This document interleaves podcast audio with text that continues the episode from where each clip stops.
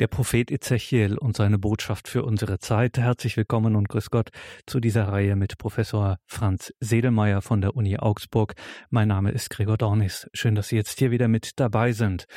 Ja, in zwei Teilen haben wir hier schon etwas zum Propheten Ezechiel und vor allem zu seiner Zeit gesagt, einer so entscheidenden, vielleicht der entscheidenden Krisenzeit des biblischen Israel. Und dies ist nicht einfach eine historische Episode, es ist nicht zuletzt mit der Botschaft des Propheten Ezechiel eine Zeit, die in unserer Gegenwart atemberaubend widerhallt. Das zeigt sich auch beim heutigen Thema der falschen Propheten. Professor Sedelmeier richtet heute einen besonderen Blick auf das 13. Kapitel des Ezechiel-Buches. Also, liebe Hörerinnen und Hörer, wenn Sie das mitverfolgen möchten, legen Sie sich das ruhig zurecht. Ezechiel, Kapitel 13. Professor Franz Sedelmeier. Liebe Hörerinnen und Hörer, wir haben uns das letzte Mal allgemein mit dem Ezechiel-Buch befasst. Mit der Zeit, in der er lebt und wirkt, eine Zeit der Krise und der Zusammenbrüche. Wir haben gesehen anhand von Redewendungen, wie die Menschen damals mit dieser Krise umgingen und wie Ezechiel darauf reagierte. Ich möchte Sie nun einladen, uns heute einem bestimmten Thema zuzuwenden, nämlich dem Thema der falschen Prophetie. Wir befinden uns im Kapitel 13 des Buches Ezechiel. In Kapitel 12, 13 und 14 thematisiert Ezechiel dieses Problem Prophet sein. Wie geht das? Wie geht das nicht?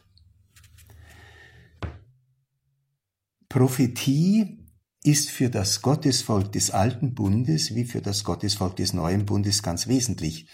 In der Kirche spielen die Charismen etwa in den Orden eine ganz wichtige Rolle, in den Orden oder auch in den neuen geistlichen Gemeinschaften. Im Alten Testament sind die Propheten die kritischen Begleiter der Könige und werden deshalb oft abgelehnt, verfolgt oder gar in den Tod gegeben, weil sie durch ihre kritische Einstellung durch ihre kritische Verkündigung stören. Freilich weiß man in Israel auch, dass es ohne prophetisch begabte Menschen nicht gut bestellt ist um Israel. So formuliert zum Beispiel Psalm 74, Vers 9 ein Klagelied, Zeichen für uns sehen wir nicht. Es ist kein Prophet mehr da, und niemand von uns weiß, wie lange noch. Das Fehlen des Propheten wird als eine große Not empfunden. Nun kann es allerdings auch geschehen, dass da viele im Gottesvolk auftreten und sich als Propheten präsentieren, es in Wahrheit jedoch nicht sind. Die Situation, die dadurch entsteht, ist höchst sonderbar und verwirrend. Das Gottesvolk ist konfrontiert mit einem pluralen Angebot von Worten, die um die Gunst und um die Aufmerksamkeit ihrer Hörerinnen und Hörer heischen. Doch gerade diese Inflation des Wortes und der frommen Rede wird zum Problem. Stellt sich doch die Frage, wo in den vielen, teilweise miteinander konkurrierenden und einander widersprechenden Worten die Botschaft zu finden ist, die von Gott her je und je neu ergeht. Prophetische Verkündigung schärft dann nicht mehr das Gespür für die Wirklichkeit des lebendigen Gottes, sondern lässt dieses Gespür abstumpfen. Die Prophetie selbst wird zum Problem. Mit diesem Problem, dem Phänomen der falschen Prophetie, setzt sich Ezechiel im 13. Kapitel seines Buches auseinander. Zunächst einige allgemeine Hinweise zur falschen Prophetie in Israel. Dieses Problem begegnet innerhalb der Überlieferungen Israels erstmal im Micha-Buch. Micha 2, 6 bis 11 und 3, 5 bis 11, also im späten 8. Jahrhundert vor Christus. Nach Micha 2, Vers 6 bis 11 wird der Prophet mit seiner Botschaft abgelehnt weil diese den Erwartungen und Bedürfnissen der Hörerinnen und Hörer nicht entspricht.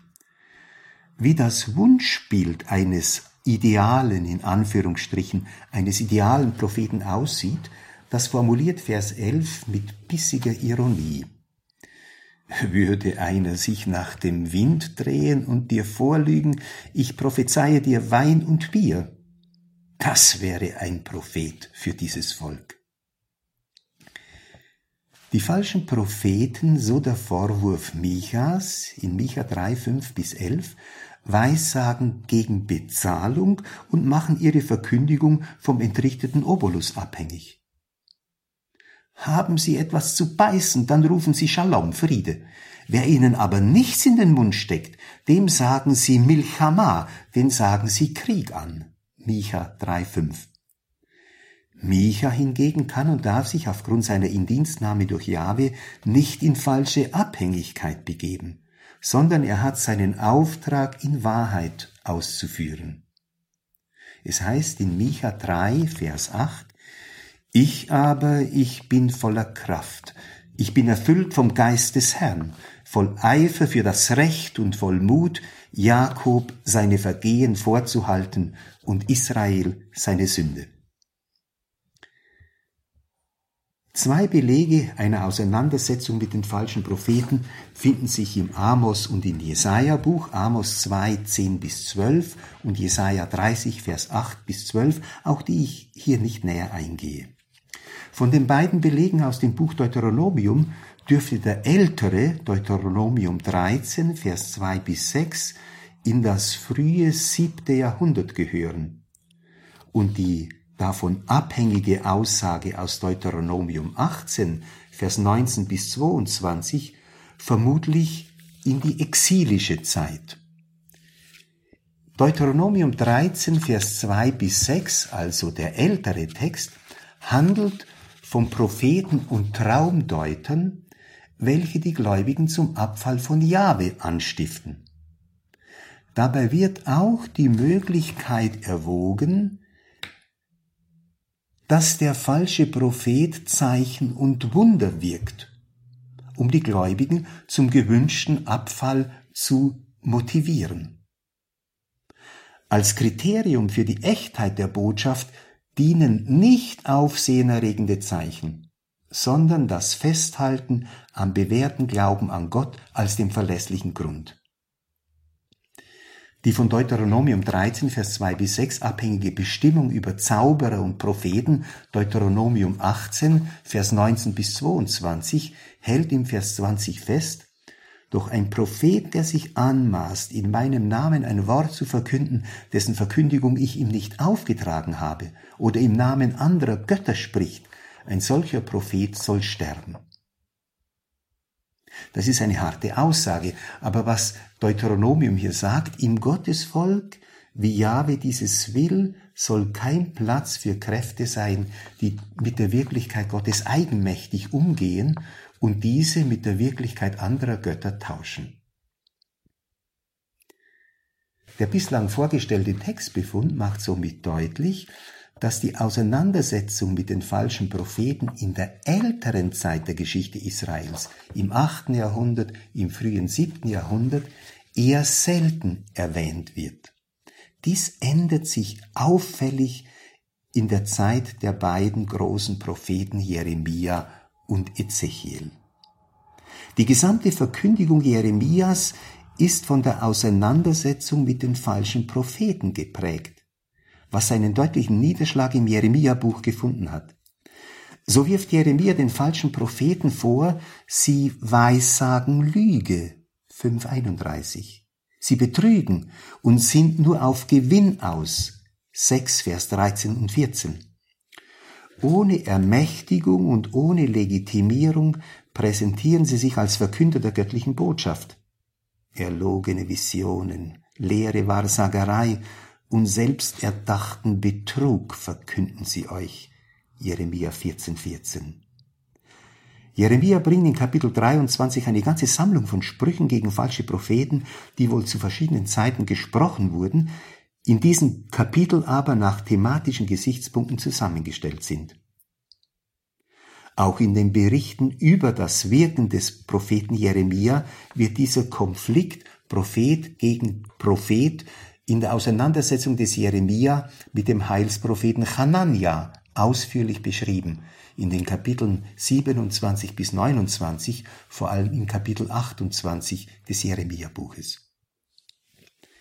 Die Zeit des Jeremia, der kurz vor Ezechiel in der judäischen Heimat wirkt und der wie Ezechiel darum ringt, doch die Stunde zu erkennen, die es von Gott her geschlagen hat, ist die Epoche des babylonischen Exils.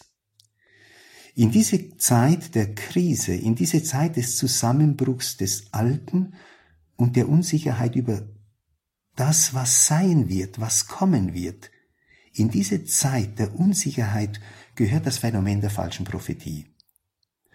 Auch das Neue Testament, das sich als eine Zeit des Übergangs zur Vollendung versteht, spricht wiederholt von den falschen Propheten.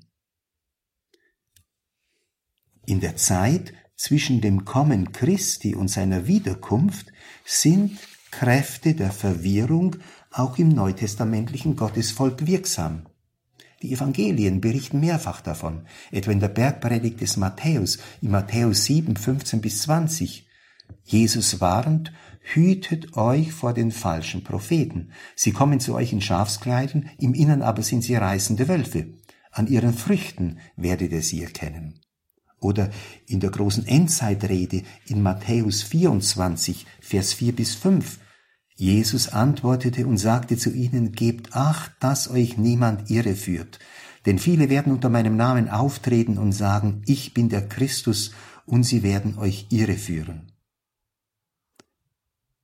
Oder gegen Ende dieser Endzeitrede in Kapitel 24 bei Matthäus, Vers 23 und 24, wenn dann jemand zu euch sagt, seht, hier ist der Christus oder da ist er, so glaubt es nicht. Denn es wird mancher falsche Christus und mancher falsche Prophet auftreten und sie werden große Zeichen und Wunder wirken, um, wenn möglich, auch die Auserwählten irre zu führen. Siehe, ich habe es euch vorausgesagt. Und auch außerhalb der Evangelien in den neutestamentlichen Schriften finden sich viele Hinweise darauf, etwa in Galater 1, Vers 8 bis 9, Epheser 4, 14, 1 Timotheus 4, Vers 1 bis 2, 2 Timotheus 3, 13, Titus 1, 10, 2 Petrus 2, 1 bis 3 in den Johannesbriefen und schließlich auch in der Offenbarung äh, des Johannes.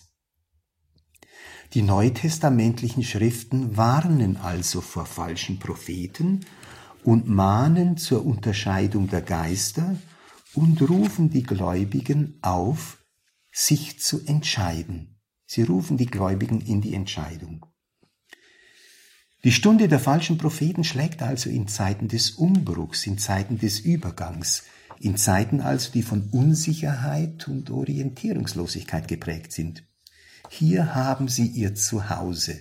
Nach Ezechiel 13, Vers 4, wie Füchse in den Ruinen. Ezechiel 13 gehört in diese Tradition der Auseinandersetzung mit den falschen Propheten. Während diese Auseinandersetzung bei Jeremia recht unmittelbar und anschaulich erscheint, gleichsam als Konfrontation Prophet gegen Prophet, führt Ezechiel diese Auseinandersetzung ins Grundsätzliche. Nicht mit einzelnen falschen Propheten setzt er sich auseinander, sondern mit dem Phänomen falsche Prophetie geht Ezechiel ins Gericht. Werfen wir nun einen Blick auf dieses umfängliche Kapitel Ezechiel 13 mit insgesamt 23 Versen. Dieses Kapitel zeigt einen sehr klaren Aufbau. Es beginnt mit der Wortereignisformel, die häufig am Anfang eines neuen Wortes steht, Adonai Elai Lemor, und das Wort des Herrn erging an mich folgendermaßen. Und auf diese eröffnende Formel folgen dann zwei Abschnitte, die Verse 2 bis 16 und 17 bis 23. Der erste Teil, die Verse 2 bis 16, wenden sich gegen die falschen Propheten.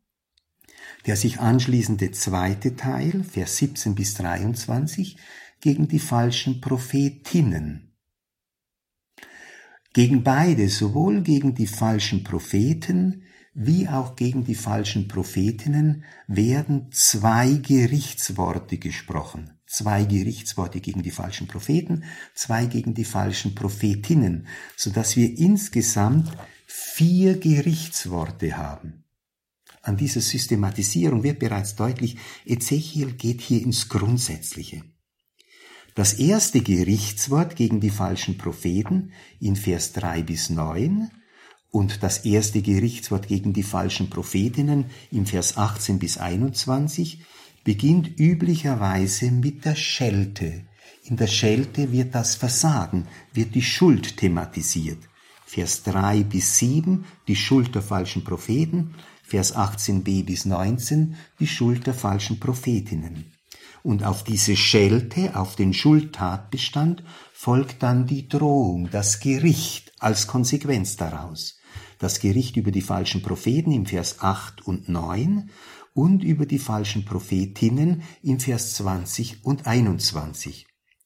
Jedes dieser Gerichtsworte wird dann abgeschlossen mit einer Formel, der sogenannten Erkenntnisformel, die im Ezechiel-Buch ganz häufig auftaucht. Sie sollen erkennen, sie werden erkennen, dass ich Jahwe bin. Und im Anschluss an das erste Gerichtswort an die falschen Propheten 3 bis 9 und die falschen Prophetinnen 18b bis 21 folgt dann jeweils ein zweites Gerichtswort im Vers 10 bis 16 gegen die falschen Propheten und im Vers 22 und 23 gegen die falschen Prophetinnen. Wieder ähnlich aufgebaut. Zunächst wird ein Schuldtatbestand genannt und dann die Drohung, die Konsequenz, die sich daraus ergibt. Dieses so sorgfältig aufgebaute Kapitel Ezechiel 13 ist sicherlich nicht der Niederschlag einer unmittelbaren Auseinandersetzung mit irgendwelchen Propheten. Die Darstellung ist so durchdacht formuliert, dass wahrscheinlich dieser Text von Anfang an schriftlich niedergeschrieben wurde. Wir würden also hier Ezechiel dem Schriftsteller begegnen. Es geht hier um die Auseinandersetzung mit dem Phänomen falscher Prophetie als solcher. Und im Rahmen dieser Auseinandersetzung will Ezechiel Wesenszüge aufzeigen, die für falsche Prophetie typisch sind und die wichtig sind, um sich damit auseinandersetzen zu können. Ich möchte nun nicht den Text entlang gehen, sondern äh, diesen Text thematisch mit Ihnen besprechen, indem ich zunächst auf die Schuld der falschen Propheten und Prophetinnen eingehe, dann die Strafe, die Drohung, die daraufhin folgt, und am Ende das Ganze noch einmal bündle in einer Art von Zusammenfassung. Werfen wir also einen Blick auf das Versagen der falschen Propheten und Prophetinnen. Auf die Wortereignisformel in Vers 1, das Wort des Herrn erging an mich, die das gesamte Kapitel eröffnet, folgt die Einführung in das Gerichtswort gegen die falschen Propheten, Vers 2 bis 3a.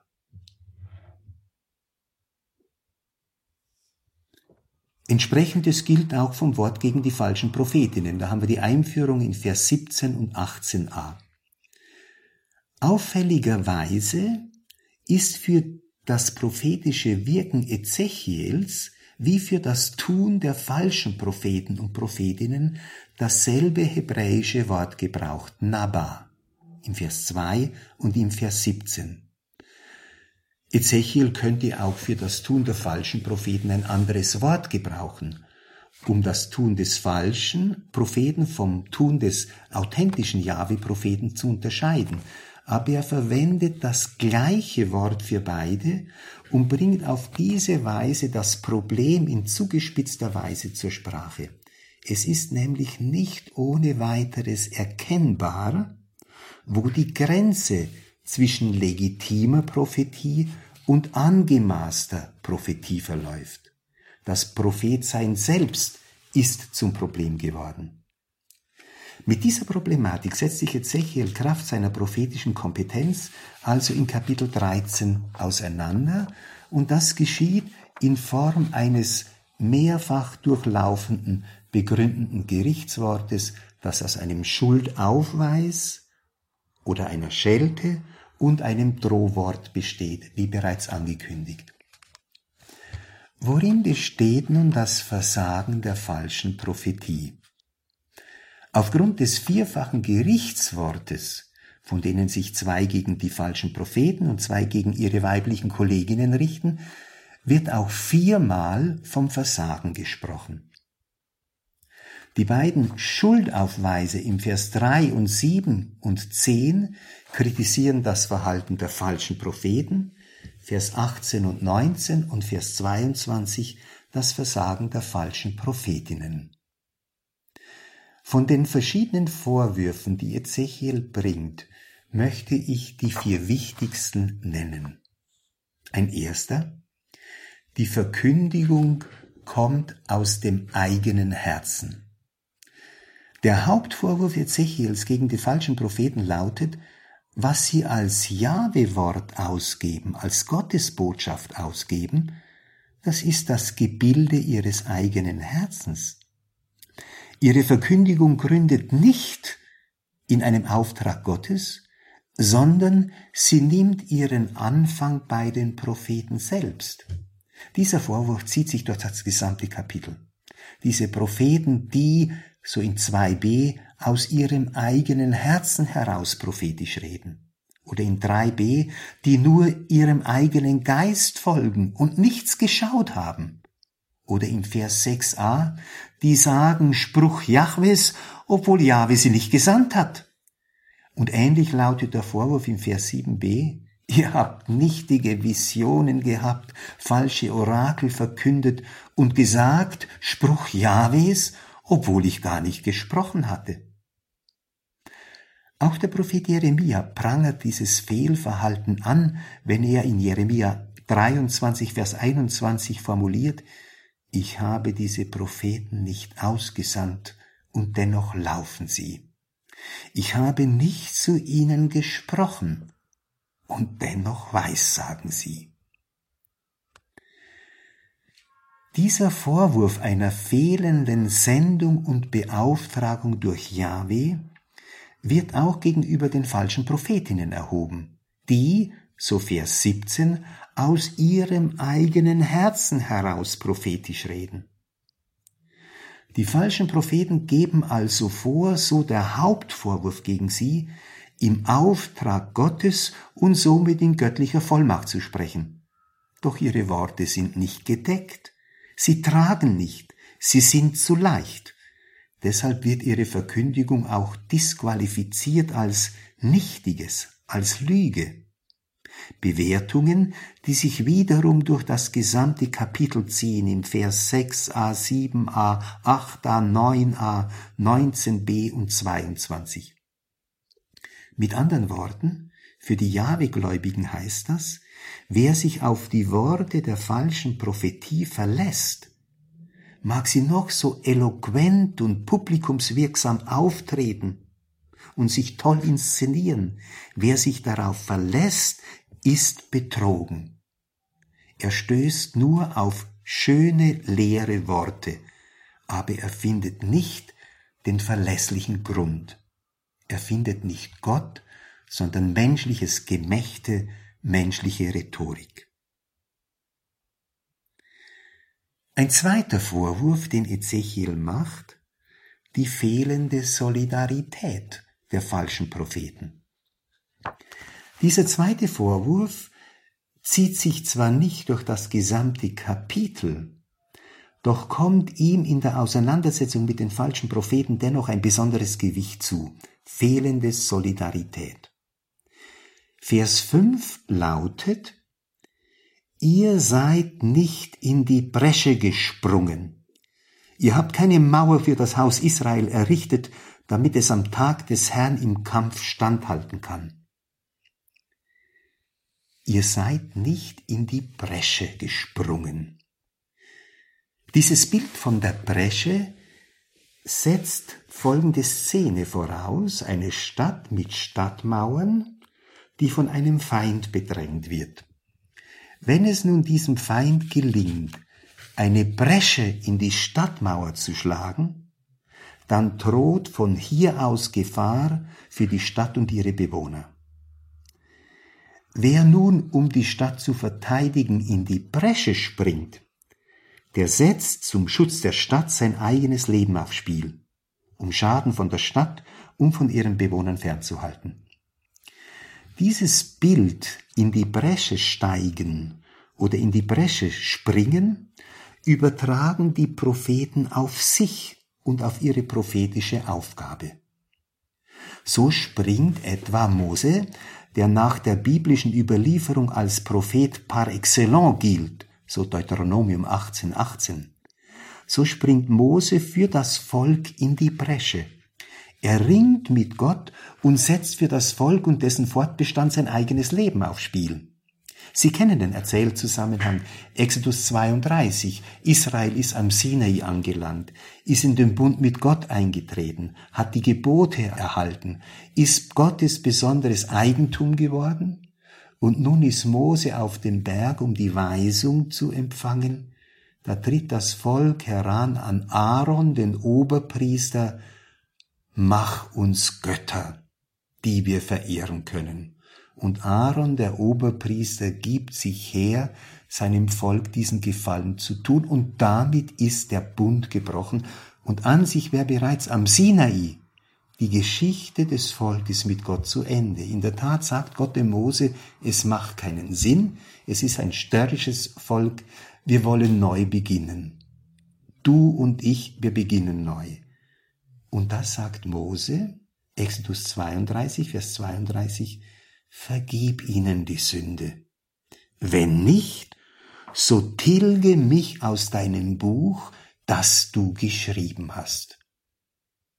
Wenn du ihnen, wenn du dem Volk nicht vergibst, dann bin auch ich nicht mehr da. Dann stehe auch ich nicht mehr zur Verfügung. Dann tilge auch mich aus deinem Buch.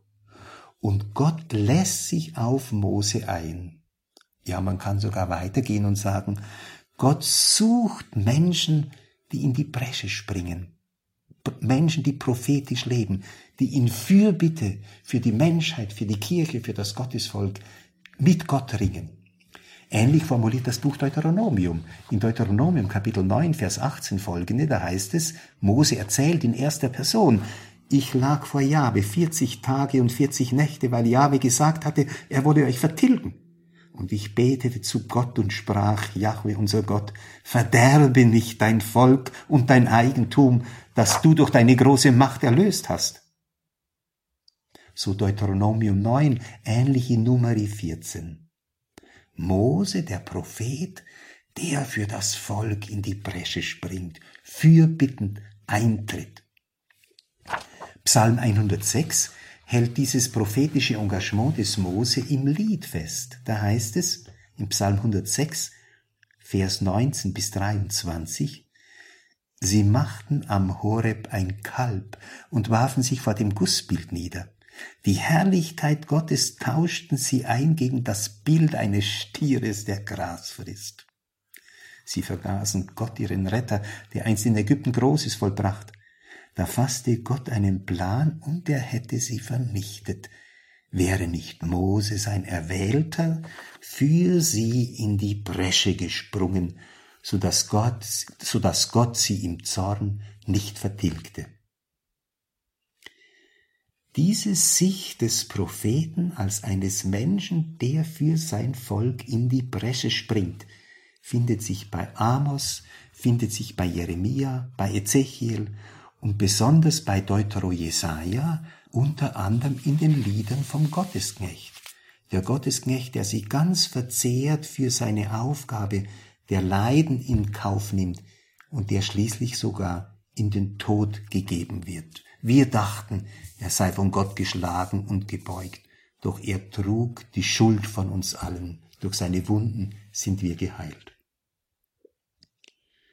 Propheten verstehen sich demnach nicht nur als Anwälte des göttlichen Wortes, ihnen ist besonders das Wort Gottes anvertraut und dieses Wort haben sie zu verkünden, ob gelegen oder ungelegen. Sie haben das Wort so zu verkünden, dass es nicht um seine Kraft gebracht wird, Das ist ein Teil der Aufgabe der Propheten. Aber sie sind zugleich auch Anwälte des Volkes, Anwälte der Menschen vor Gott. Sie ringen mit Gott und setzen dabei sich und ihr Leben aufs Spiel. Und die falschen Propheten? Die falschen Propheten haben nicht nur keine authentische Gotteserfahrung, sie versagen auch, was die Solidarität mit den Menschen betrifft. Sie verharmlosen nicht nur die Wirklichkeit Gottes durch eine Verkündigung ohne Legitimation, auch ihre Solidarität mit den Menschen, die sie für sich reklamieren. Lieben sie es doch, sich als Anwälte der Menschen und ihrer Anliegen auszugeben, als Menschenfreunde auszugeben. Auch ihre Solidarität mit den Menschen, die sie für sich reklamieren, ist nur eine scheinbare Solidarität. Sie halten sich und ihr Leben aus der Verkündigung heraus. Wenn es kritisch wird, wenn es hart auf hart geht, dann ist von ihnen nichts mehr zu sehen. Sie sind nicht imstande, vor Gott für sein Volk einzutreten. Sie sind, neutestamentlich gesprochen, nicht Hirten, sondern nur Mietlinge, denen an den Schafen nicht wirklich liegt. Eine dritte Anklage des Ezechiel. Auch für den dritten Vorwurf bedient sich Ezechiel eines Bildes. Vers 10 lautet, Sie führen mein Volk in die Irre und verkünden Heil, verkünden Shalom, wo ein Shalom, wo es doch kein Heil gibt. Und wenn das Volk eine Mauer aufrichtet, dann übertünchen sie sie. Was tun die falschen Propheten nach Ezechiel? Sie übertünchen ein vom Volk errichtetes, rechtbrüchiges Mäuerchen mit Schmiere, damit nicht sichtbar sei, was da so wenig gefestigt ist. So bleibt der brüchige Zustand der Mauer vor den Augen verborgen. Was will dieses Bild besagen?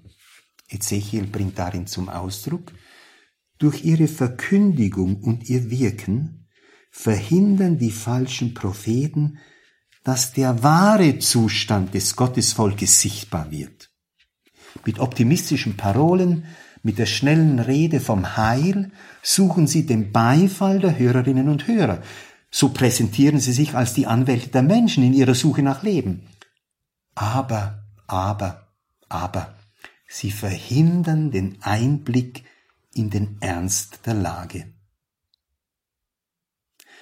Das Buch der Klagelieder, das in etwa zeitgleich mit Ezechiel 13 entstanden sein dürfte, klagt die Propheten Israels aufgrund dieser ihrer Fehlhaltung an.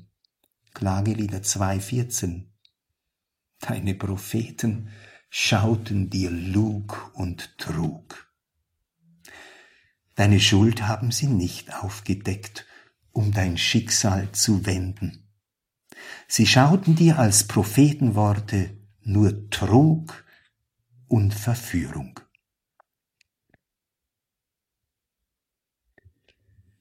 Ein vierter Vorwurf des Ezechiel, die Verkehrung der Maßstäbe.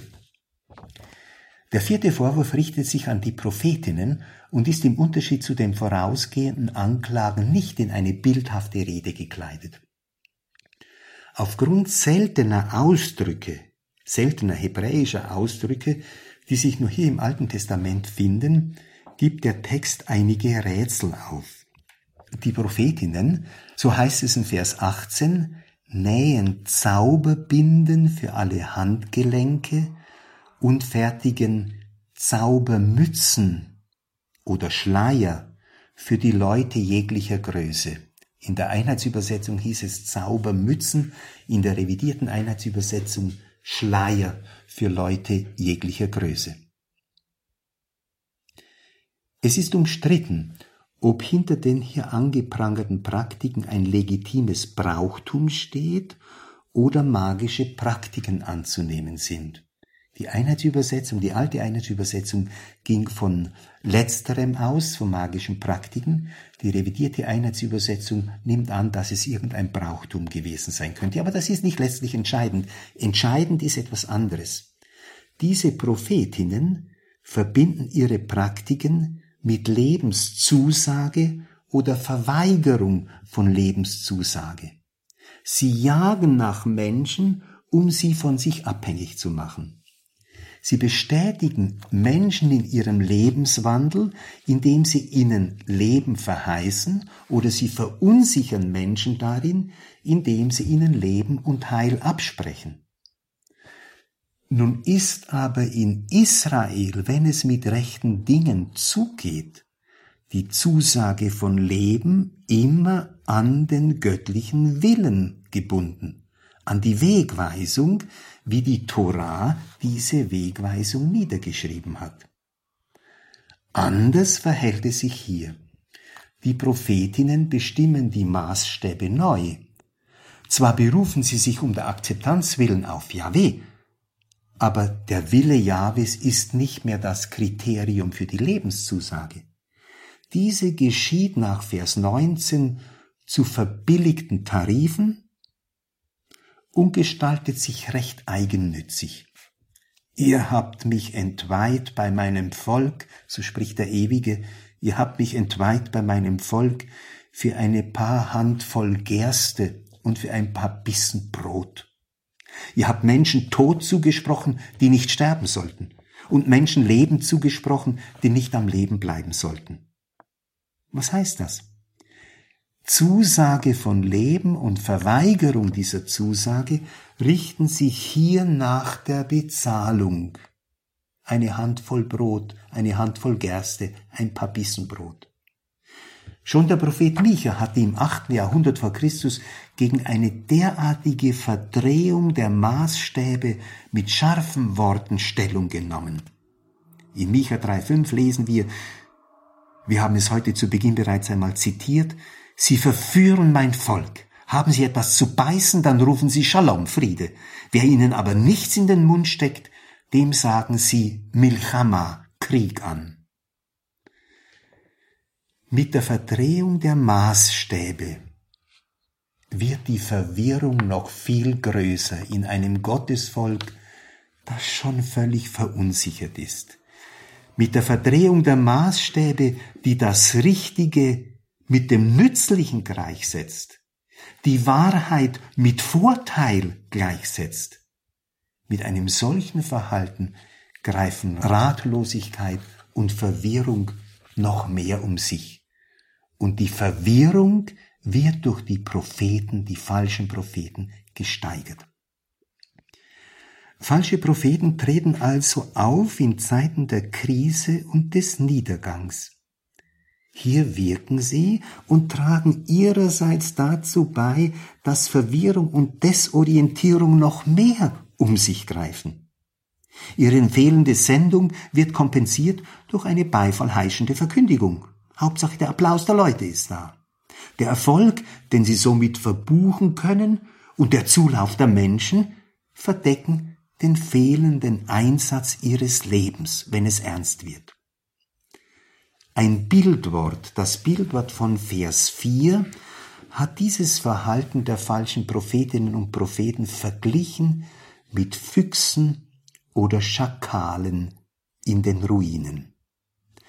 Walter Eichroth, ein Ezechiel-Kenner evangelischer Alttestamentler, schreibt dazu in seinem großen Kommentar, ich zitiere, wie der Fuchs sich in Trümmern einnistet und hier ganz in seinem Element ist, so ist Israels äußerer und innerer Zerfall für diese falschen Propheten nicht eine Schreckenserscheinung, vor der sie sich entsetzen, und an deren Beseitigung sie mit allen Mitteln arbeiten, sondern sie fühlen sich in diesem Niedergang ganz wohl.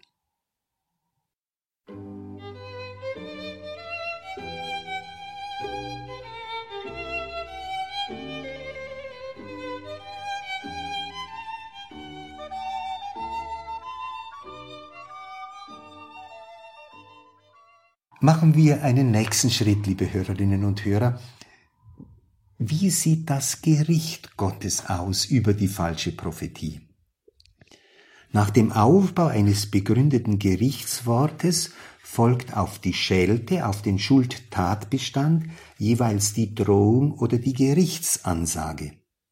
Diese findet sich entsprechend dem Aufbau des Kapitels nun in den Versen 8 bis 9 und 11 bis 16 gegen die falschen Propheten und in Vers 20 bis 21 und 23 gegen die falschen Prophetinnen.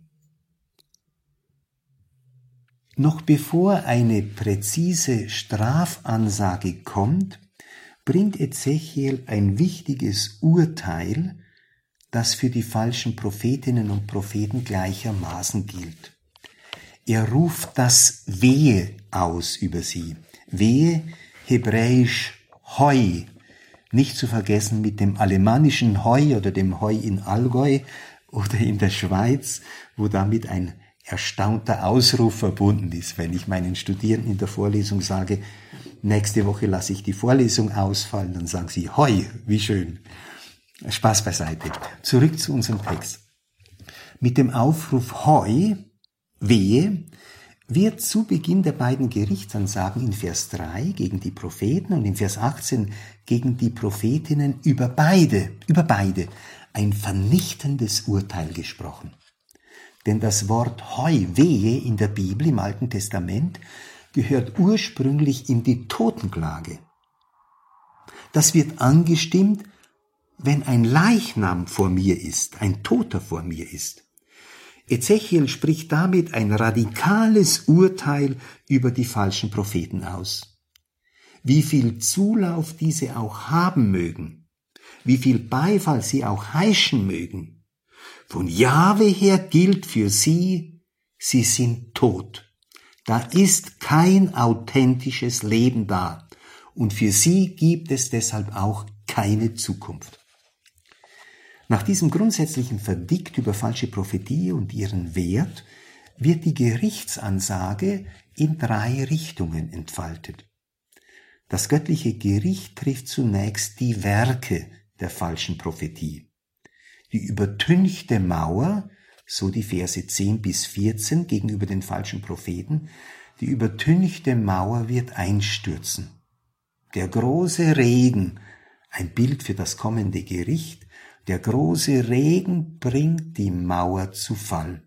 Mit anderen Worten, diese selbst ersonnenen Entwürfe und Konzepte fallen in sich zusammen. Sie erweisen sich als haltlose Konstruktionen. Auch dem Treiben der falschen Prophetinnen, ihren Praktiken mit Hüllen und Tüchern wird ein Ende bereitet. Beider Werke, die der Prophetinnen wie der Propheten, haben keinen Bestand. Sie werden am Tag des Gerichtes als das offenbar, was sie in Wahrheit sind. Trug. Nichtigkeit. Das kommende Gericht betrifft neben den Werken auch das Verhältnis der falschen Prophetinnen und Propheten zu ihren früheren Anhängern und Kunden. Im Vollzug des Gerichtes wird nämlich deutlich, was diese Beziehungen in Wahrheit gewesen sind. Diese zuvor geknüpften Bande und Bindungen waren Fesseln, die die Menschen unfrei und abhängig machten. Somit steht das Gericht unter dem Zeichen der Befreiung. Das Gericht hat mit Befreiung zu tun, Befreiung von falscher Abhängigkeit. Dass im Gericht Gott selbst als der rettende und befreiende Exodus-Gott handelt, macht der Vers 23 deutlich, wo es heißt, ich werde mein Volk aus eurer Gewalt befreien. Und das hebräische Wort für befreien ist ein Exodus-Terminus, herausreißen aus der Herrschaft des Pharao im Buch Exodus und hier herausreißen aus der Bevormundung durch die falschen Propheten, die zuvor zu Anhängern und bloßen Fans entmündigten, erhalten ihre Würde zurück und werden vor Gott das, was sie sind, mein Volk. Ich werde mein Volk aus eurer Hand aus eurer Gewalt befreien. Doch das göttliche Gericht greift noch tiefer. Es trifft nicht nur die Werke der falschen Propheten, es löst nicht nur die Fesseln falscher Abhängigkeit, es trifft auch die Propheten selbst. Die zentrale Aussage bringt innerhalb von Ezechiel 13 der wichtige Vers 9. Da lesen wir, ich strecke meine Hand gegen die Propheten aus, die nichtige Visionen haben und falsche Orakel verkünden.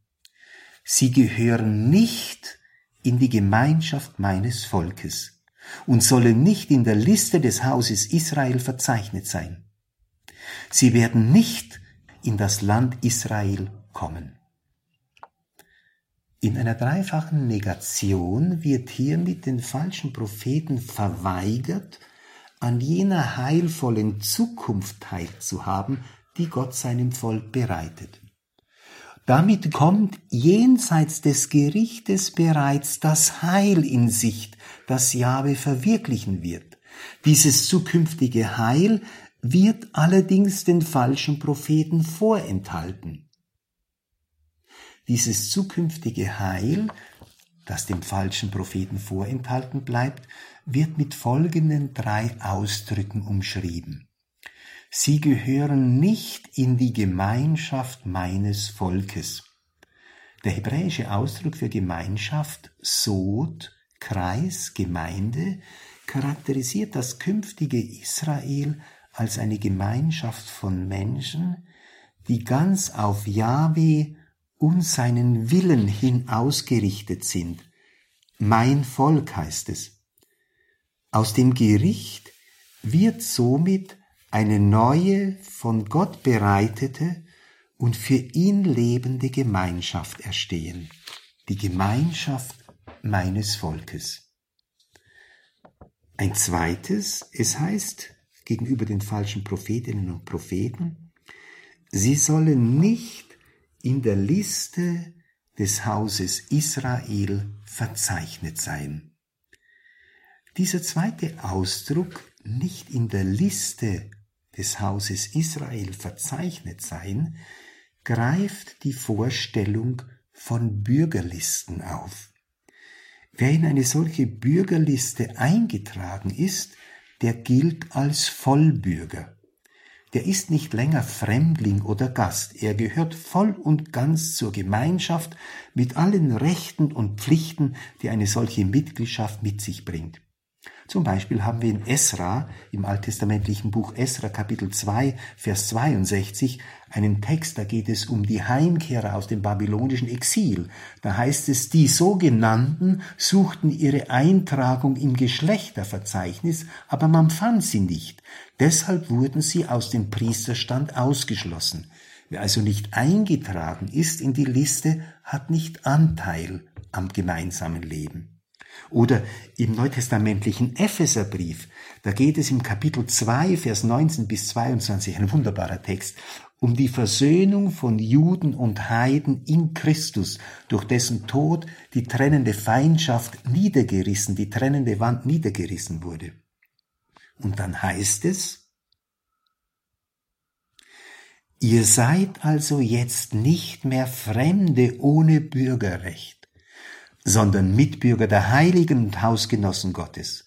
Ihr seid auf das Fundament der Apostel und Propheten gebaut.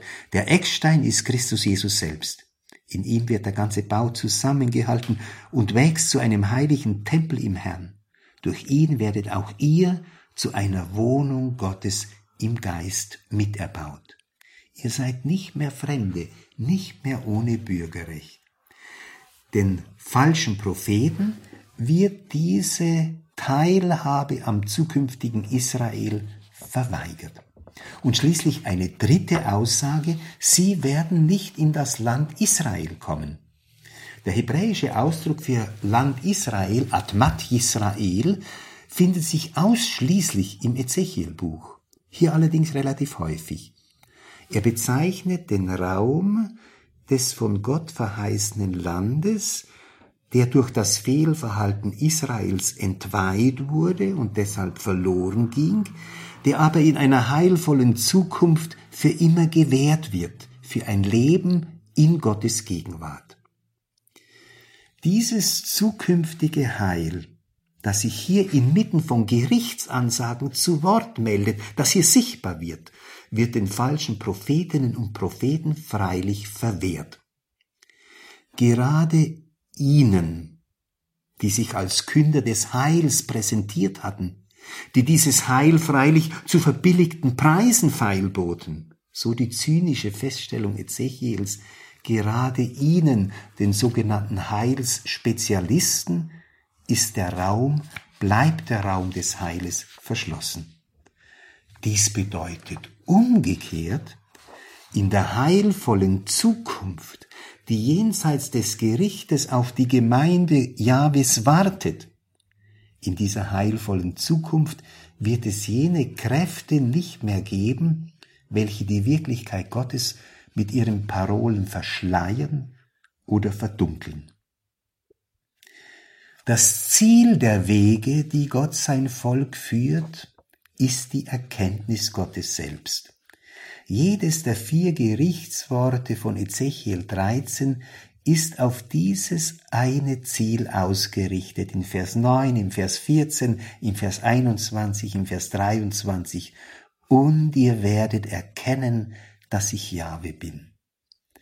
Der Weg des Gerichtes, den das Gottesvolk zu gehen gezwungen war, dieser Weg des Gerichtes dient der Scheidung von Leben und Lüge, von Trug und Wahrheit. Nur so kann der Blick frei werden für den lebendigen, in der Geschichte handelnden Gott. Und wenn Ezechiel von der Gotteserkenntnis spricht, ihr werdet erkennen, dass ich Jahwe bin, dann ist zu bedenken, dass Erkennen nicht nur ein intellektuelles Verstehen meint, sondern Yada im Hebräischen ist ein Beziehungsverb. Erkennen heißt aus der Begegnung heraus der Wirklichkeit Gottes inne werden, inne sein. Ich möchte diese Überlegungen, liebe Hörerinnen und Hörer, nun in einer theologischen Synthese noch einmal zusammenfassen, insgesamt in zehn Punkten. Weniger ist mir nicht gelungen. Erstens. Wie Füchse in den Ruinen hausen und sich dort bewegen, so sind die Zeiten des Zusammenbruchs tragender Institutionen die Zeiten des Umbruchs und des Überganges mit all der damit verbundenen Verunsicherung das günstige Erdreich für falsche Prophetie.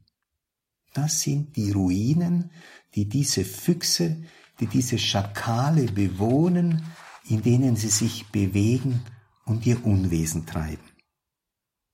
Zweitens. Krisenzeiten haben vielfältige Ursachen, externe wie interne. Zur Zeit Ezechiel stellt zum Beispiel das Expandieren der babylonischen Großmacht eine solche externe Ursache einer zu bestehenden Krise dar, der des babylonischen Exils. Heute könnte man vielleicht an die Pandemie denken, an das Coronavirus. Das Problem der falschen Prophetie, wie Ezechiel 13 dieses darstellt, ist jedoch kein externes, es ist ein internes, ein hausgemachtes Problem. Falsche Prophetie bedroht das Gottesvolk nicht von außen, sondern von innen her und trägt entscheidend zur Verwirrung im Innern und zur Auflösung des eigenen Lebensraumes bei. Drittens. Die beiden Hauptvorwürfe an die Adresse der falschen Propheten berühren das Wesen prophetischen Selbstverständnisses. Diese treten auf, ohne gesandt zu sein. Sie sprechen, ohne dass Jahwe sie beauftragt hat. Und sie springen nicht in die Bresche. Sie lassen es also mangeln an gelebter Solidarität mit dem Volk, das mit seinem Gott konfrontiert ist. Das sind zwei entscheidenden, vielleicht die beiden wichtigsten Wesensmerkmale prophetischer Existenz, die hier preisgegeben sind. Viertens, der erste Hauptvorwurf Zwar geben die falschen Propheten vor, teilzuhaben an den Plänen Gottes, doch was sie tatsächlich vermitteln, sind nicht Wahrheit und Licht zur Existenzerhellung des Gottesvolkes in schweren Zeiten. Was sie anbieten, sind stattdessen Nichtigkeit und Lüge. Ihre Worte sind von der Wirklichkeit nicht gedeckt, sie bleiben Rhetorik. Es sind Worte, auf die kein Verlass ist, wie groß die Geschäftigkeit ihres Verkündigungsbetriebes auch immer sein mag. Fünftens. Der zweite Hauptvorwurf der falschen Prophetie fehlt es an tatsächlich gelebter, nicht an reklamierter, an tatsächlich gelebter Solidarität mit dem Volk in seinem Ringen mit Gott. Diese Propheten springen nicht in die Bresche. Sie geben vor, Schulter an Schulter bei den Menschen und mit ihnen zu sein. Doch in Wirklichkeit halten sie sich und ihr Leben außen vor. Dies tritt offen zutage, wenn Solidarität tatsächlich und konkret eingefordert ist, wenn das Volk vor seinem Gott zu bestehen hat. Sechstens. Mit einer beifallheischenden Verkündigung suchen sie die Zustimmung und den Zulauf ihres Publikums. Erfolg und Beifall sollen die fehlende Sendung ersetzen. Ihre Verkündigung von Frieden und Heil, wo doch kein Heil da ist, Vers 10, Vers 16, und eine einseitige Theologie der Bestätigung, die ihre kritische Kraft verleugnet. Das Übertünchen der brüchigen Mauer, Vers 10b, Vers 13 und 14. Diese Dinge erschließen die Wahrheit nicht, sondern sie vertuschen sie die beifallheischende Verkündigung erschließt die Wahrheit nicht, sondern verdeckt sie. Siebtens. Nach Ezechiel 13 verkehrt falsche Prophetie die in der Weisung Jahwes vorgegebenen Maßstäbe, indem sie diese Maßstäbe nach den eigenen Bedürfnissen verändert, je nach Bezahlung wobei man Bezahlung nicht zu eng und zu materiell verstehen darf. Auch Fanclubs mit 10 oder 100 oder 500 oder 1000 Followern sind so etwas wie eine Art Bezahlung. Werden die Maßstäbe verkehrt, breitet sich Verwirrung aus. Das Verbindliche und Verbindende im Zusammenleben löst sich auf. An die Stelle gültiger und transparenter Maßstäbe, die außer Kraft gesetzt werden, treten diffuse und wenig durchschaubare Abhängigkeiten. Achtens, das göttliche Gericht setzt der falschen Prophetie ein Ende. Dieses Gerichtshandeln ist in mehrfacher Hinsicht aufschlussreich. Es beendet Bevormundung und falsche Abhängigkeit, ist also als Vorgang der Befreiung und Rettung zu verstehen. Zugleich zeigen sich im Gerichtswort bereits Konturen einer Zukunft jenseits des Gerichtes. Falsche Prophetie freilich bleibt aus diesem wiederhergestellten Israel ausgeschlossen. Das bedeutet, in der heilvollen Zukunft, die Ezechiel jenseits des Gerichtes kommen sieht, wird für falsche Prophetie und für das, wofür sie steht, kein Platz sein. Damit wird das Leben des Gottesvolkes und seiner Glieder transparent auf Gott hin und das göttliche Handeln umgekehrt transparent für sein Volk. Neuntens. Das Phänomen der falschen Prophetie ist mit dem Kommen Jesu Christi nicht überwunden. Das Neue Testament spricht in verschiedenen seiner Schriften davon und warnt vor Falschpropheten so bleibt die Haltung der Wachsamkeit und der Unterscheidung der Geister, die von Ezechiel her geboten erscheint, auch nach der Sicht des Neuen Testamentes eine bleibende Aufgabe für das Leben der Christen in dieser Welt. Und hier ist ganz besonders Ignatius von Loyola und seine Unterscheidung der Geister ganz, ganz wichtig für uns. Zehntens und letztens, der sicher nicht zufällige Zusammenhang von Krisenzeit und dem Erscheinen falscher Prophetie, auf den Ezechiel 13 abhebt, vermag gerade in Krisenzeiten die Sinne zu schärfen. Wenn Religion boomt, wenn der religiöse Markt floriert, so ist dies zunächst ein höchst ambivalentes Phänomen. Es ist nicht schon Zeichen eines authentischen Glaubenslebens. Letzteres aber ist es, was die Krise einer Zeit von innen heraus zu überwinden vermag. Ein lebendiger Glaube an den, der auch in schweren Zeiten am Werk ist, als Yahweh und als Herr der Geschichte. Und der als solcher durch die Krise hindurchführt zu einem neuen und vertieften Leben mit Gott selbst. Ich danke Ihnen für Ihre Aufmerksamkeit.